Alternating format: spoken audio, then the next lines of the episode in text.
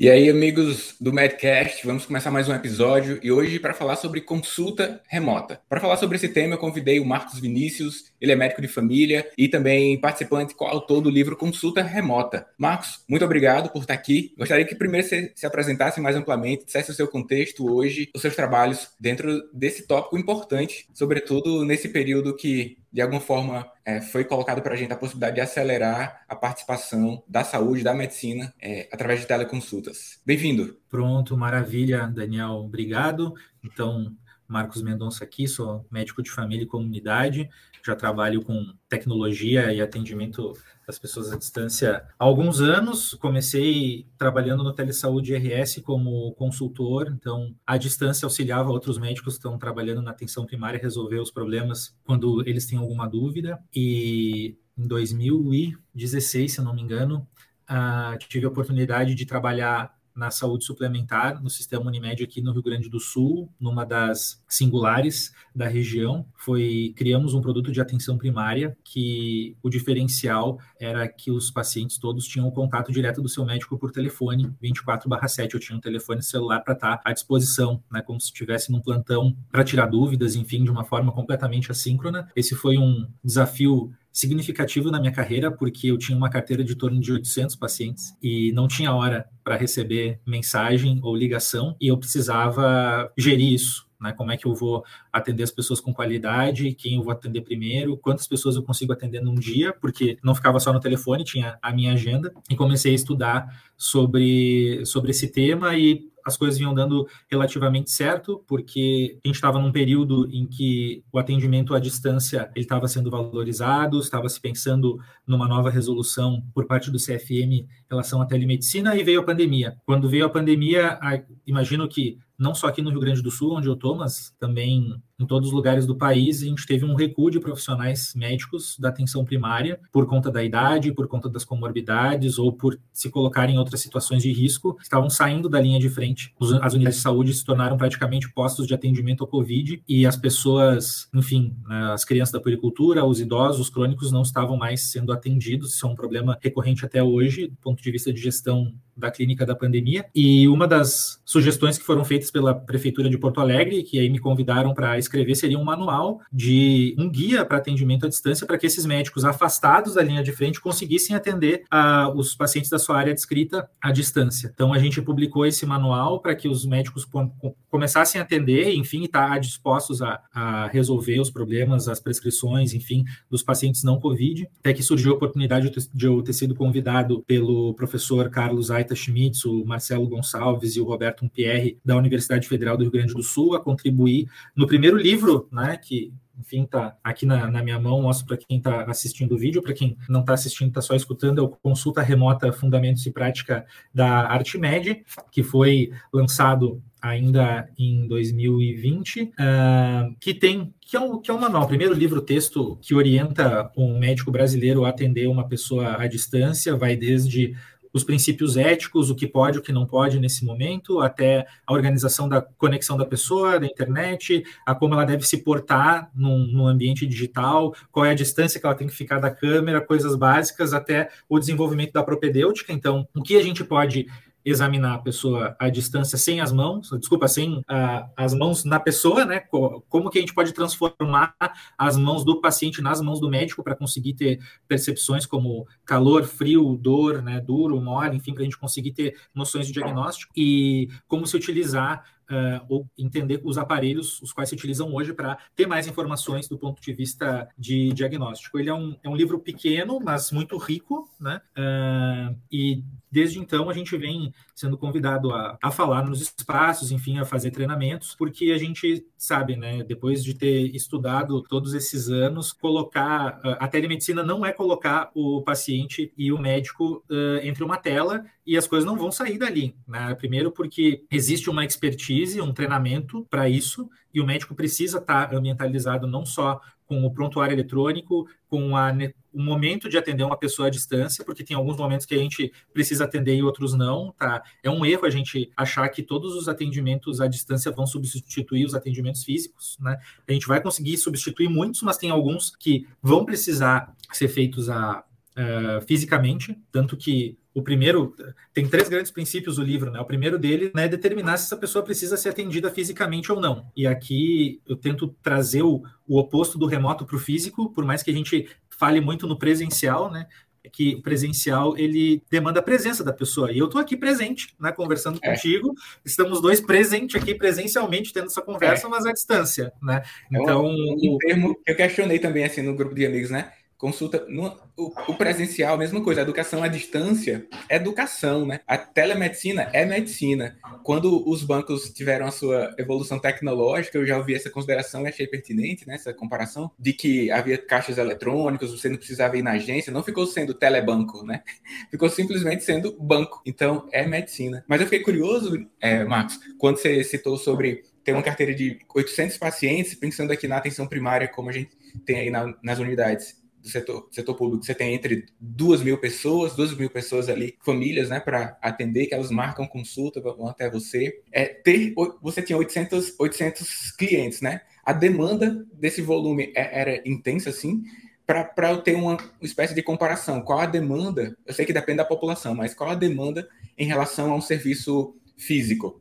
Como, ah. como, era isso? É, era similar? Porque, assim, ó, imaginando aqui que, como o acesso é, é fácil, é muito fácil a você rapidamente, é, talvez as pessoas acessassem você várias vezes durante o dia. Como, como funcionava? Se era síncrono, você tinha que marcar? É importante lembrar que a, a nossa clínica era híbrida, né? Então, a gente tinha até agendamentos físicos eu tinha uma agenda, né, todos os dias da semana, e o acesso à marcação das consultas não era pelo meu telefone celular, então era pela secretária da clínica, e a disponibilidade à distância. Então, em média, eu tinha 25 a 30 acessos, né, pedidos, consultas, mensagens, vamos dizer assim, por dia, mais os atendimentos físicos. Então, eu entendo que se eu tivesse só o, o remoto como possibilidade de acesso, esse número seria muito maior. Eu ali fazendo um pouquinho mais de, de 20 horas, 25 horas uh, de consulta a semana, todos os dias, mais o tempo uh, remoto. Então, é bastante coisa, porque não necessariamente se tem um tempo, se tinha na época, né, isso era uma questão de desenvolvimento de gestão, não se tinha na época um, um, um tempo longo para dar resposta para todas essas pessoas. Então, durante o tempo do que eu estive parte do projeto, algumas coisas evoluíram. Então, antes o contato era só comigo, depois acabou evoluindo para a equipe. Então, a enfermeira também tinha acesso ao telefone, fazia uma triagem, aquilo que já poderia ser resolvido pela enfermeira, o que a gente chama de uh, avaliação de saúde indireta, né, que é um pedido, mas não necessariamente demanda ao médico, né, algo mais administrativo, é uma renovação de receita, é um pedido de cópia do, de algum exame, enfim, que né, são, são vários tipos de atendimento. O contrário seria saúde direta, né? Quando a pessoa tem uma dor ou algo que precise do médico de forma imediata. Mas era bastante coisa, né? No tipo de chegar em casa e eu ainda né, ter que fazer a janta e ainda receber, responder as mensagens das pessoas. Do ponto de vista de experiência, foi muito bom por parte das pessoas, porque elas conseguiam ter acesso direto a mim num tempo relativamente rápido de resposta, porque as pessoas tinham resposta no mesmo dia e o máximo de atraso era no dia seguinte. Raramente atrasou mais do que isso uh, por conta de final de semana ou por conta da, da, sobrecarga do sistema, que algumas vezes aconteceu, e as pessoas tinham, adoravam, né? Ainda adoram, porque esse serviço ainda existe, né? Eu que não, não estou mais lá, mas se resolviam os problemas. Porque hoje, mesmo na saúde suplementar, para a pessoa pedir algum exame ou ter algo mais administrativo, ou tirar uma dúvida do tipo, essa dor que eu estou tendo agora, eu preciso me preocupar, e a gente sabe que uh, a gente pode fazer algumas perguntas uh, e conseguir tirar essa dúvida. Não necessariamente todas as perguntas das pessoas demandam um, um exame físico, porque basta uma boa anamnese para a gente conseguir uh, separar e fazer essa, essa função. Então, tranquilizar a pessoa do outro lado. a gente foi reconhecido pela Unimed do Brasil, uma das, se não me engano, 14 melhores iniciativas ou maiores iniciativas de atenção primária por conta dessa virada tecnológica, numa época que não se falava ainda tanto em, em telemedicina, vamos dizer assim. Né? Para a gente era aquilo que tu disse, simplesmente medicina, porque a gente fazia algo que na Inglaterra já se faz há muito tempo, que na Espanha também se faz há muito tempo, que é o atendimento assíncrono né, das dúvidas das pessoas por meio de uma tecnologia, que é o telefone ou o e-mail, enfim. É, eu vou pegar alguns tópicos desse que você citou já no início da fala, né? E também na nossa conversa prévia. É, com a disponibilidade de recursos tecnológicos, a gente até tem um certo anseio de utilizá-los, mas a utilização da evolução tecnológica não significa propriamente a evolução da assistência e da qualidade médica, né? E aí gostaria de trazer à tona exatamente qual é qual a pertinência, quais os quais os é, quais as situações frequentes que você enxerga. Isso aqui é pertinente e, e também citar alguma experiência que teve que, que é uma situação que não é pertinente ter a consulta, a aplicação da tecnologia ali, em termos de Esse, consulta remota? É, é, excelente pergunta. Né? Hoje a gente tem uma conexão com a internet muito boa. Hoje a gente tem um telefone celular para cada habitante no Brasil, apesar de a gente saber que não são todos esses celulares que têm boa conexão com a internet, mas a gente sabe que, que é popular e a gente pode a gente pode buscar né, uh, como acessar essas pessoas pelo telefone celular. E, e a gente tem os médicos hoje né, prontos para atender e as pessoas prontas para serem atendidas. O problema é que tem um, um, uma falha no, no, raciocínio da telemedicina, entre aspas, né, que é uh, achar que telemedicina é simplesmente colocar uma pessoa do outro lado da tela para o médico atender. Né? Primeiro, e acho que esse é o primeiro ponto. Primeiro, porque para eu poder atender essa pessoa à distância, primeiro ponto, né? Eu preciso saber como atender essa pessoa. Eu preciso passar tranquilidade para ela. Eu preciso saber quando que eu preciso converter esse atendimento. E aqui a conversão da consulta remota é um termo uh, desenvolvido por, pelos autores do livro. Né? Então, no momento em que a gente está conversando, por exemplo, no chat, né, um atendimento completamente assíncrono. Pode ser síncrono se as pessoas estão num ping-pong ao vivo ali, mas se a pessoa decide ir num banheiro, ela deixa o telefone ali, o chat virou assíncrono. Né?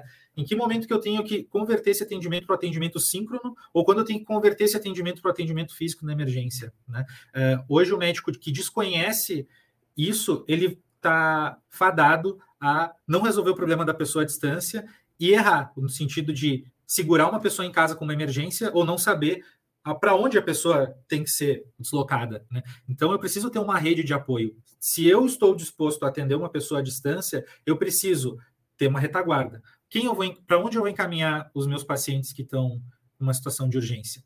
Esses pacientes que eu for encaminhar para esse local, eles vão ser recebidos? Eu estou credenciado a esse hospital? Esse é um hospital SUS que a pessoa pode ter um, um acesso aberto? Né? Se essa pessoa precisa ser examinada e a gente chama de um exame operador dependente, né, ou médico dependente, eu não vou conseguir tirar a informação da pessoa, por exemplo, numa palpação de um linfonodo suspeito, né, por exemplo, num, num exame de mama ou na avaliação pormenorizada de uma, de uma lesão de pele ou numa avaliação ortopédica, por exemplo, um exame físico do joelho, em que a pessoa não vai conseguir me dar a informação de uma maneira que eu vou conseguir resolver sem precisar de um exame de imagem, por exemplo. Né? Então, se eu preciso examinar essa pessoa, quando que eu vou examinar ela? Eu tenho agenda no meu consultório para conseguir vê-la prontamente, ou eu preciso ter um colega que não tem problema nenhum, mas eu preciso ter um colega que está no consultório e que vai estar disposto a atender e examinar essa pessoa. Ah, como que eu vou fazer o registro desse atendimento? Né? Eu vou anotar na mão, eu vou ter um prontuário eletrônico, onde eu tenho o dado para quando essa pessoa volta, eu conseguir ter um, um, um, registro né, e conseguir passar, porque esse, esse dado é da pessoa, né, se ela exigir a qualquer momento, eu tenho que dar. Né? Então, são várias pequenas questões de logística que, se acumuladas, elas geram um, um, uma lista, um checklist, que se eu não cumprir com ele, eu não tenho condição de atender uma pessoa à distância, eu posso estar prejudicando ela. Né? Uh, o segundo ponto é o, o próprio treinamento do, do, dos médicos em conseguir ser bons clínicos, né? A, a consulta remota ela é tão boa quanto melhor for a capacidade do médico de fazer uma boa anamnese, de ter uma boa escutativa e de saber fazer uma boa entrevista. E aqui o médico pode se utilizar de protocolos, por exemplo, né, de tomadas de decisão, pergunta sim e não. Ele pode se utilizar de sinais de alarme, nos quais ele pergunta e a pessoa diz não, ela pode continuar uh, atendendo essa pessoa à distância, saber ouvir, né? E saber fazer um exercício de, de emulação, eu digo, né? Porque as mãos da pessoa à distância, em alguns momentos, momentos vão ser a mão do médico. E o médico vai ter que ter paciência. Impedir, olha, se você encosta aqui, né? Ou você pega o telefone celular, coloca a câmera aqui, tira essa foto que eu quero enxergar um pouco mais de perto, essa lesão de pele ou a própria sua garganta, né? Hoje é muito fácil a pessoa tirar uma foto da sua própria garganta no, usando o telefone celular com a câmera frontal com uma né, com uma boa resolução, e eu consigo saber se tem uma amidalite ali, consigo fazer o score de centro e tomar a decisão se a pessoa vai precisar fazer um teste uh, posterior ou se ela simplesmente está apta a usar um antibiótico ou não, né? Porque é. palpação de linfonodos, né? Enfim, então o, o, médico ele vai precisar ter esse tipo de treinamento. Então, treinamento mais logística é igual uma, um bom atendimento remoto. No momento que eu não tenho isso, eu vou atender pessoas graves e não vou ter recurso, não vou ter logística, e, de nada adiantou o atendimento à distância, foi perda de tempo, né? Eu não vou saber conduzir uma consulta porque eu vou ter pouco tempo ou não tenho essa é, essa noção de que perguntas fazer ou como eu vou tirar essas informações e vou acabar convertendo. Então, eu perdi tempo também. Né? Então, se a gente não tiver esse treinamento, essa noção sistemática por parte da comunidade médica, com certeza o senso comum vai ser de que o atendimento remoto não funciona. Mas, na verdade, ele funciona. Basta a gente entender isso e é isso que o grupo de autores se dispõe a escrever o livro e é por conta disso que a gente está aqui no podcast e eu estou sendo convidado para falar nos locais para a gente, se a pessoa está com uma dor, ela quer ser atendida agora, e o médico está do outro lado, beleza, ela vai mandar uma mensagem, vai fazer uma ligação. Agora, no momento em que eu tenho uma tenda de atendimento à distância, em que eu exijo uma marcação de consulta, que eu exijo um deslocamento da pessoa, ela vai até esse totem, encontra uma tela de computador com outro médico e eu não tenho muita coisa para conseguir examinar a pessoa, ainda mais um médico não treinado, é uma perda de tempo, não tem pertinência no atendimento. Né? A, o atendimento remoto ele funciona quando ele é pertinente para a pessoa, quando a pessoa precisa e quando existe o recurso para fazer isso. Hoje já tem, e aqui quero trazer né, o fim da, da, minha, da minha trajetória com, com saúde digital até o momento. Hoje eu trabalho na Health Tech Alice, é um plano de saúde, na verdade, a primeira gestora de saúde do, do Brasil, ela fica em São Paulo, ela tem dois anos de operação, tira em torno de 7 mil, 8 mil clientes, ela é bem pequena, mas recebeu um aporte recentemente no último fundo de investimento de 127 milhões de dólares. Então a gente tem bastante dinheiro para fazer o, a operação dar muito certo e ela já está dando, né? E uma das coisas que, que a Alice faz com os seus pacientes é enviar aparelhos, que nem esse aqui que eu estou mostrando na tela, mas para quem está escutando, basta buscar no Google Title Care TYTO Care, né, que é o, um aparelho muito simples. Ele tem uma, um microfone de alta sensibilidade, ele tem uma câmera de alta resolução ligada a uma lanterna e tem um termômetro. E aqui a gente troca o, o acoplador, vamos dizer assim. Eu tenho um acoplador para o estetoscópio, engata na caixinha, a pessoa coloca o, a caixinha no peito e o médico à distância consegue fazer a ausculta cardíaca, pulmonar, consegue fazer a ausculta abdominal. Né?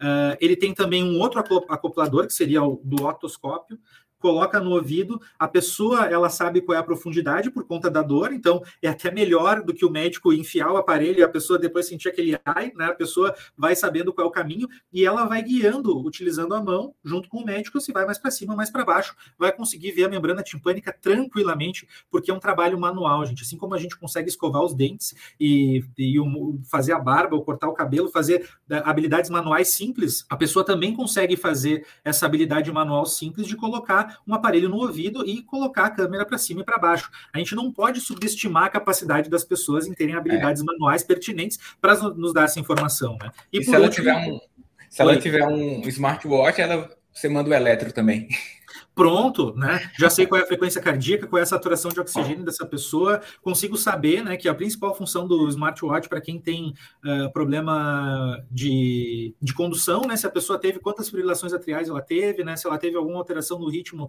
na semana, se isso é desencadeado pelo exercício ou não, né? E esse último aqui para ver a, a garganta. Então são aparelhos que aumentam o, a capacidade do atendimento remoto e eles precisam ser cada vez mais usados. Então, Hoje, o médico ele precisa ter boas habilidades em comunicação para conseguir ouvir a pessoa, ele precisa ter treinamento em emulação de movimentos para conseguir pedir para a pessoa trazer a informação que o médico precisa, e ele precisa também ter habilidade nesse uso de aparelho. O telefone celular é um novo estetoscópio para o médico, eu tenho certeza absoluta disso nos próximos anos, porque esses aparelhos aqui, eles também são devices, tal qual o estetoscópio ou um martelo, por exemplo, mas a tendência, né, é uma suposição que eu faço aqui, é que a gente não vai mais usar eles. Todos os aparelhos telefones celulares vão ter um microfone de alta sensibilidade também, e a gente vai conseguir fazer isso com o telefone celular. Então, a gente está tendo uma oportunidade única de se aproximar das pessoas que desenvolvem essas tecnologias para a gente ter melhor acurácia e melhor sensibilidade nesses tipos de teste, né? E a gente precisa entender que a hora é agora, então a gente não pode ficar esperando ou se abster, né? Dar um passo para trás, porque hoje o médico que não sabe Uh, isso é uma questão interessante, né? Que já foi falado isso, né? Que o, os médicos vão ser substituídos pela inteligência artificial e pelos robôs, né? Não, não é verdade. Acho que o médico que não sabe usar inteligência artificial, não sabe utilizar equipamentos à distância, ele vai ser substituído por outro médico que sabe, né? Essa é, a, é, é o caminho, porque nós somos humanos, né? E o contato humano, a percepção de confiança, uh, ela ultrapassa qualquer robô, enfim, e, e, e, em situações mais difíceis, a pessoa vai apertar o botão e não vai querer mais ver robô e algoritmo nenhum vai querer ver uma pessoa, porque ela vai se sentir mais acolhida. Então, é, esse é o caminho. E falando ainda sobre educação digital, né? Então, aquele colega que considera, antes de nos acessar aqui, a, a colocar esse serviço de teleatendimento e, e pensava que era só ligar a câmera, ter um, ter um serviço de transmissão de, de áudio e vídeo, já está vendo que a coisa é um pouco mais complexa. Eu até costumo dizer, Marcos, que é, o mercado hoje não aceita mais amadores. E aí não tem como fazer uma telemedicina de qualidade se você tem o pensamento de apenas é, replicar o que já fazia no presencial. É uma nova maneira de relacionamento. Até outro dia, em um artigo para uma publicação geral, eu coloquei que os livros de semiologia, Marcos, eles têm a partir do capítulo relação médico-paciente. Só que essa relação hoje é relação médico-usuário online. O cara te segue lá na rede social e o início do relacionamento já acontece. O próximo passo do relacionamento médico-paciente ali com a interface pode ser também o tecnológico, inclusive o primeiro. E existe uma adaptação, uma mudança, não, não sei exatamente se é evolução para alguns pontos, mas existe uma mudança de atitude né, por parte do médico nesses comportamentos que você citou e também por parte da sociedade, por parte dos pacientes, saber o que pode e o que não pode solicitar e esperar de uma consulta remota. Acho que um acordo é, das partes, se, se é possível você expor como que é, quais as expectativas para ter um alinhamento na consulta remota, é interessante também, né? É, é a educação digital que todo mundo precisa, seja para acesso à informação, fake news, não é porque está na internet que é verdade, seja para comunicação, como a gente está fazendo agora, nós estamos gravando um podcast remotamente. Antes tínhamos, tínhamos encontros presenciais. E a gente tem uma maneira de se comunicar. Aqui tem uma maneira também de se comunicar dentro do contexto médico. E essa capacidade de aprender e reaprender é, serve para qualquer área. E com essa evolução tecnológica, com a Web 3.0, que é um ponto que eu quero trazer para você aqui, sobre a segurança de dados. Né? Você citou vários elementos. A segurança de dados. Eu penso, Marcos, que em um dado momento o prontuário será realmente do paciente já é hoje no papel, né? Mas se, se eu quiser acessar meus dados de prontuário do meu último atendimento, eu não tenho acesso rápido. Mas imagina uma situação em que o, usuário na Web 3.0, nessa evolução descentralizada da tecnologia, tem o prontuário, aí eu marco uma consulta com você, Marcos, e aí eu, aí eu coloco aqui, aí, Marcos, tá aí o link para você acessar meu prontuário. Ou então, aponta o seu dispositivo aqui para esse QR Code que você vai ter acesso a meu prontuário. E aí o paciente vai permitindo né, que os profissionais acessem as informações de saúde que é algo importante hoje, essa segurança de dados para seguradoras, para ver se você vai ter a possibilidade ou não de fazer um seguro de vida, um seguro de saúde. Só para colocar os nossos ouvintes aqui numa situação, né? A Web 2.0 que a gente vive hoje, ela tem muito a difusão dos nossos dados na rede e é utilizado para, em alguns momentos, manipulação de informações, marketing na sua tela. A 3.0 tem o objetivo de descentralizar a informação e colocar, sobretudo com a tecnologia da blockchain, a que as informações não tenham uma centralização em grandes grupos, como Google, Facebook e outros grupos de saúde que eventualmente já existem ou que vão surgir. Essa segurança de dados, Marcos, como que você vivencia hoje? Porque os, os, pacientes querem mandar os exames ali pelo WhatsApp e como você vê uma situação que, que é aplicável hoje nesse tratamento desse compartilhamento de exames complementares e de informações por conta da consulta remota? Boa pergunta. Hoje, uh algumas operadoras elas já têm consciência da questão dos dados e elas vão utilizar sistemas fechados para trocar as informações com os pacientes. Por exemplo, lá na Alice, o sistema de chat é o aplicativo da Alice, então é um sistema fechado que ah, tudo é gravado e é já colocado no prontuário da pessoa a conversa que foi feita. Infelizmente, hoje, isso é, algo mundial, né? A pessoa não tem o acesso a essa informação, mas ela pode pedir e aí a, a empresa dá. Ah, esses dados eles são protegidos, uh, são criptografados e só os profissionais de saúde podem ter acesso. Então, outros profissionais da empresa eles não têm acesso ao o EHR, né, que é o, a maneira com que a gente chama o, a, a abreviação do inglês para Electronic Health Record. Né? Uh, então, esse é o primeiro ponto. Todo o médico que se dispõe a atender a pessoa, ele precisa saber por onde anda esse dado, que ele é um dado sensível, ele é um dado confidencial, então ele precisa estar protegido. Em relação ao WhatsApp, né, e, e, a outras formas de comunicação, SMS, enfim, dados que eles não, tão, não estão protegidos. Uh, primeiro, eu quero tirar o preconceito do WhatsApp. A gente escuta algumas pessoas dizendo que o WhatsApp não é telemedicina, não é atendimento remoto. E eu acho importante a gente se situar em que momento da linha do tempo a gente está. Nesse momento nós estamos em 2022, a gente não tem 5G ainda.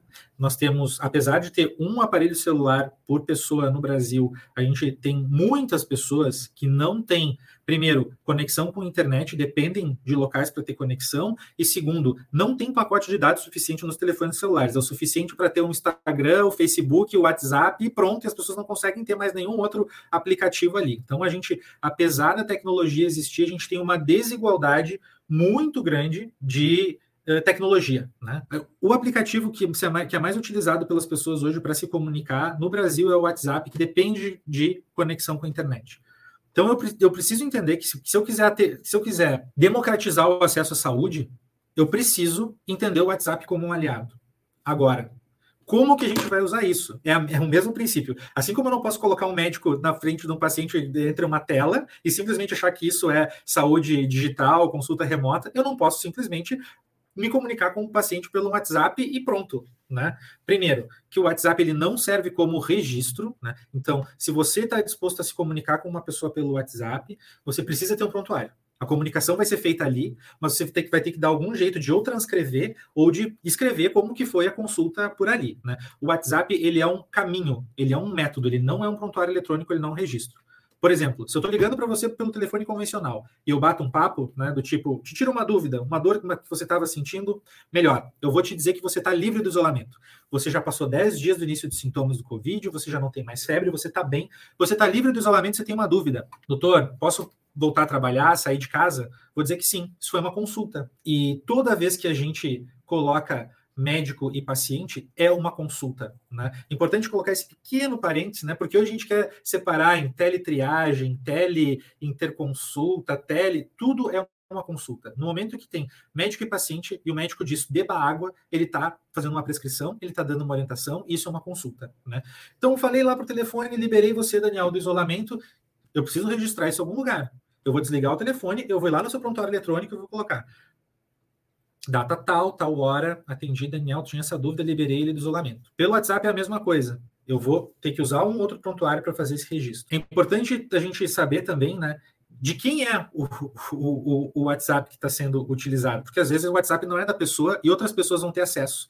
E às vezes o médico vai estar tá utilizando do telefone pessoal dele, que isso é um risco, né? Tanto que ah, quando a gente orienta e, e, faz o treinamento da pessoa que quer utilizar o WhatsApp como ferramenta, uma delas é não usar o seu telefone pessoal, né? Usar um outro tipo de telefone que tem um registro único para todos os pacientes que possa salvar esses dados, enfim, se precisar salvar eles por algum motivo específico, porque o o, a recomendação final da higiene de dados é apagar a, a conversa né, do, da pessoa e do paciente que está tendo ali pelo, pelo WhatsApp. Mas antes tem que ter um consentimento. Né? Então, você está utilizando o telefone de quem? Né? Você está ciente disso, daquilo que, que vai ter, uh, que, que é uma ligação de saúde, que esses dados podem ser acessados por outras pessoas, é algo que você se dispõe a conversar comigo à distância? Se a pessoa disser que sim, ela vai seguir o atendimento. Eu posso conversar com ela ali pelo chat do WhatsApp, porque ela consentiu isso, e eu vou deixar isso registrado no prontuário. Né? A questão do, do, da criação de um termo de consentimento, me parece hoje, no momento em que a gente está na linha do tema, é importante ter essa análise, né? é um exagero, porque se a pessoa quer ser atendida pelo profissional, ela já está consentindo que ela vai ir para o dispositivo que for para conseguir ter essa orientação. E se eu registro no prontuário que a pessoa estava consentindo com isso, vale a palavra do profissional que escreveu né, a fé do profissional, assim como o paciente diz para mim que tem a dor no ombro esquerdo e eu escrevo isso, e depois ele vai dizer que é no direito. Não, está registrado ali, você me disse que era o esquerdo. É, vale para o mesmo. A pessoa ela estava disposta a fazer esse atendimento e ele escreve ali. Né? Mas me parece que um termo de consentimento ele é uma, uma hipérbole do que já está claro na procura do paciente pelo profissional. Né? Então, se, se isso está bem registrado no, no prontuário, tudo certo. Mas depois que o atendimento é feito, se sugere apagar esses dados que estão ali, né? Uh, e se porventura o médico precisar transmitir alguma informação, por exemplo, uma foto de uma lesão de pele, enfim, questionar se a pessoa ela autoriza o envio dessa foto para outro profissional, já tem, né? Uh, a gente já tem orientação já técnica para isso e a pessoa vai fazer a, a a consultoria com outro profissional, enfim, vai conseguir ajudar a pessoa. Né? Então, hoje se utiliza muito o, WhatsApp para trocar informações, imagens, exames, enfim, para passar. Isso não necessariamente é um problema. Se o médico tira do WhatsApp e coloca no prontuário eletrônico e depois apaga, né? tranquilo, isso, isso pode ser feito. Há um consentimento, há a percepção da fragilidade dos dados, a gente está apagando esses dados e está utilizando o WhatsApp simplesmente como método de acesso e não necessariamente como um prontuário eletrônico. No futuro, a gente gostaria que o WhatsApp fosse um método? Sinceramente, não, né? Porque ele é muito frágil, por mais que o WhatsApp diga que há uma criptografia ponta a ponta, todos os dados são armazenados numa nuvem, essa nuvem é aberta, ela também não é criptografada e ela pode ser acessada. Então, o, o, na hora a mensagem é criptografada, mas depois ela vai para uma nuvem que é aberta e também não faz, não faz nenhum sentido. Mas se você está separando o telefone de trabalho institucional do telefone pessoal, você está conseguindo ter essa noção de, de, consentimento, saber o que pode ser trocado à distância e o que não pode. Travou aqui um pouquinho a imagem, já deve voltar, só um pouquinho. Voltei. Sim, você está falando sobre se, se tem o WhatsApp ali como um mecanismo que pode facilitar a comunicação, mas não seria o ideal como um mecanismo de comunicação isso no longo prazo. Exatamente, não seria. Mas é possível hoje se a gente sabe utilizar, quando utilizar. Também não são todas as situações. Se tem uhum. uma, uma linha de higiene de dados, enfim, de, de consentimento e de registro no, no local apropriado. Né? É. Mas se eu não hoje entender que o WhatsApp é uma ferramenta de comunicação com as pessoas, eu não tenho como exigir que as pessoas baixem um outro aplicativo que vai lá 180, 90, 150 mega de um espaço que a pessoa não tem, exigir uma conexão que a pessoa não tem, não vai rolar. Né? É. Então a gente tem que utilizar o que, o que a pessoa tem na mão e adaptar. Hoje. A minha, minha esposa é pediatra, Marcos, e demanda de pediatra no WhatsApp, você imagina aí. É foto de fralda, foto de cocô, né? Aí hoje chamou para uma mãe mandou uma foto, né, de um filho que tinha caído e ela considerou levar ali para urgência porque precisaria ponto, né? Mas essa comunicação no por WhatsApp é uma demanda muito forte, muito forte mesmo, e bloque, simplesmente bloquear esse contato, né, colocar isso como fator limitante, diz respeito também a, a cortar uma via de acesso e também, falando de mercado, você sai também do mercado. Porque se é uma demanda social, né? Se você atua no, no serviço privado, por exemplo, é uma demanda de mercado. Embora a medicina não deve, não deve ser exercida como comércio, né? Mas é um serviço prestado que diz de honorários, que vem de honra, o nome. Mas você precisa atender essa solicitação social com os cuidados citados por você, né? Mas aqui nessa conversa a gente falou sobre o, a relação médico-paciente, antes disso, usuário online. A gente falou sobre mecanismos para qualificar o atendimento, você mostrou equipamento. E eu quero falar agora um pouquinho, Marcos, a sua experiência sobre o pós-consulta, o envio dos documentos, porque tem precisa que o colega está considerando atuar remotamente tenha assinatura eletrônica. Como é esse pós-consulta, essa comunicação? E, e, essa segurança também de envio dos documentos, ah, na sua experiência? Hoje, hoje já tá muito mais fácil, né? Porque, por exemplo, o conselho, alguns conselhos regionais, o Conselho Regional de Medicina aqui do Rio Grande do Sul, ele está dando para os médicos aqui do Rio Grande do Sul a assinatura eletrônica, então o médico não precisa pagar mais por isso. Aquele que precisa pagar hoje vai pagar algo que vai precisar usar em algum momento né, da vida, porque vai assinar um documento à distância de qualquer outra coisa, então é importante ter essa assinatura. Né? Uh, então, não é só para para as consultas, é para a vida e é um investimento. Né? Uh, não faz sentido a gente fazer prescrição hoje sem a assinatura digital, porque ela valida e ela evita fraude. É, infeliz, infelizmente não, né? É, é, aquele, é aquele negócio. A gente precisa entender qual momento da linha do tempo a gente está. A gente está hoje numa linha do tempo de adaptação, de conhecimento e de aprendizado sobre atendimento à distância.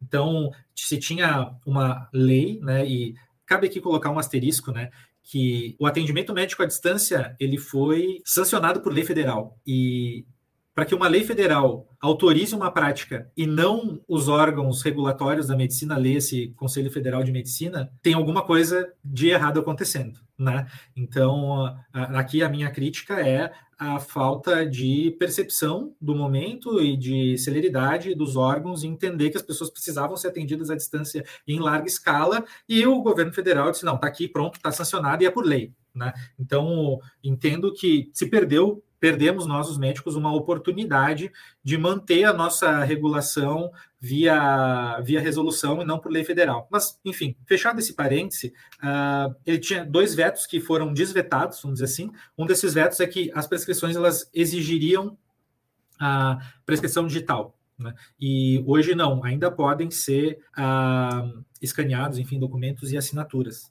Isso é um problema, mas a gente precisa garantir acesso. Então, uh, precisamos aí para os atestados, para as receitas, a prescrição eletrônica e aprender com essa oportunidade, né? O que eu estou querendo dizer é que hoje eu aqui no Rio Grande do Sul eu posso atender uma pessoa em Fortaleza e porque as prescrições elas valem, os antibióticos já avaliam, né, em todo o território nacional as receitas especiais e uma coisa que precisa ser aprendida e ser regulamentada com oportunidade de tempo e já é essa questão da prescrição interestadual. Não faz sentido mais os médicos ficarem pagando pagando o CRM de todos os estados para conseguirem prescrever. Nós vivemos um país e o país é o Brasil. Né? É, essa divisão de território apenas para o exercício da profissão, ela é algo com a tecnologia, com a percepção do que a gente está tendo, que não faz mais nenhum sentido. Né? Então, ter uma prescrição eletrônica para que o médico possa atender as pessoas remotamente em todo o país é algo fundamental e necessário. Né? Uh, só um pouquinho mais. O que mais? Eu já me perdi, porque estava falando da. Não, só só para esclarecer um ponto se você prescreve daí, eu posso pegar aqui a farmácia daqui. Sim. Qual a limitação hoje? Hoje não tem limitação, mas hoje não tem limitação. Só atuação, Algum... só atuação, né? Por isso, exemplo, se eu, isso. eu não posso que, é, startar aqui a consulta de outro estado, porque o meu CRM é do Ceará. Eu não posso prescrever de outro estado, né? Eu tenho que estar então. fisicamente no estado do Ceará, prescrevendo daqui, porque o meu CRM é daqui, e a minha prescrição vale no país todo? Hoje não tem essa restrição. A resolução do CFM da. Alô? Tô, tô ouvindo, tô. Hoje, a resolução do CFM de 2002 e ela não ela não compreende essa questão da territorialidade, da interestadualidade, vamos dizer assim, né? E de acordo com a lei federal, se vale para todo o país. Então, eu posso atender uma pessoa que está em Fortaleza e dar a prescrição para ela e está tudo certo. Sob qual lógica?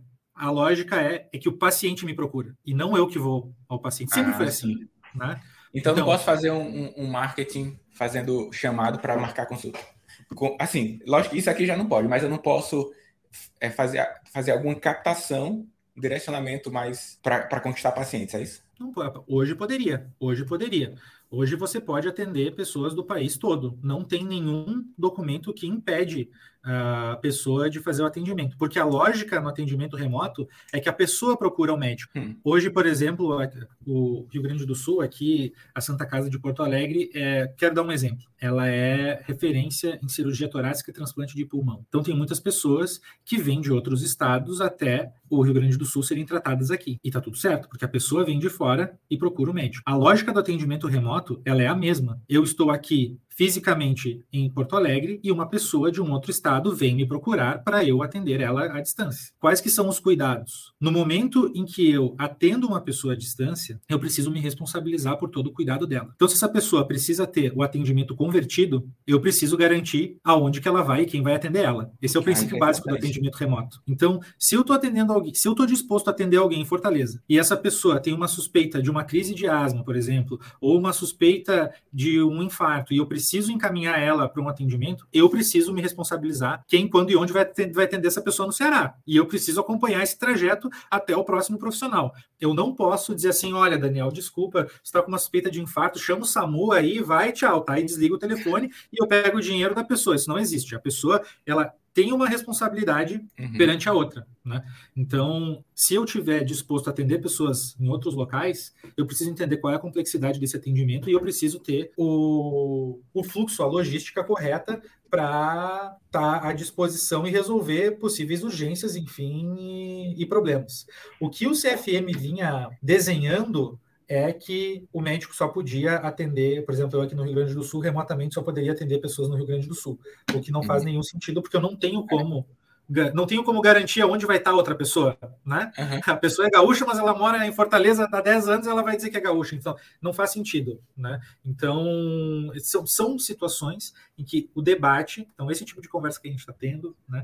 Ah, é, são importantes para abrir os olhos das pessoas e entender, a gente estudar sobre isso, entender quais são as responsabilidades, para que as pessoas consigam entender. Poxa, eu estou nesse momento da linha do tempo, realmente eu preciso, tenho tecnologia para isso, posso democratizar o atendimento, porque a pessoa merece ser atendida por quem ela queira. Né? E se a gente está hoje num país, né, que é o Brasil, ela pode ser atendida por qualquer médico brasileiro que tem um registro né, no Brasil, e está tudo certo. Me parece um erro uh, de democratização do acesso e um, um, erro que vai impedir a tecnologia se tornar democrática, a gente tentar tornar o mundo mais saudável, vamos dizer assim, a gente barrar esses atendimentos por Estado, se a pessoa que está disposta a atender, ela está bem preparada e com uma logística adequada para respeitar os princípios da consulta remota. Show de bola. Então, Marcos, chegamos aqui ao final. Deixa a recomendação que todos busquem, eu vou deixar na área de descrição quem está na nossa comunidade, alguns documentos que podem ajudar. Vou colocar aqui a publicação que o Marcos participou, o Manual de Teleconsulta da APS, que é público ali da Prefeitura de Porto Alegre, e também o link do livro, que foi lançado pela ArtMed, chama Consulta Remota, Fundamentos e Práticas. E aí vale a pena para estruturar o conhecimento, avançar o conhecimento sobre a área. Não é de qualquer jeito que você vai conquistar fazer melhores entregas de saúde para a população que você atende. Né? Marcos, muito obrigado por ter participado aqui. As informações compartilhadas foram valiosas e portas sempre abertas aqui. Caso alguém queira, Marcos, tem algum canal de comunicação? Pode me procurar no Instagram, arroba Marcos Mendonca, Mendonça sem cedilha, ponto MFC, Marcos Mendonca, ponto MFC no Instagram. Alguns insights meus já estão ali.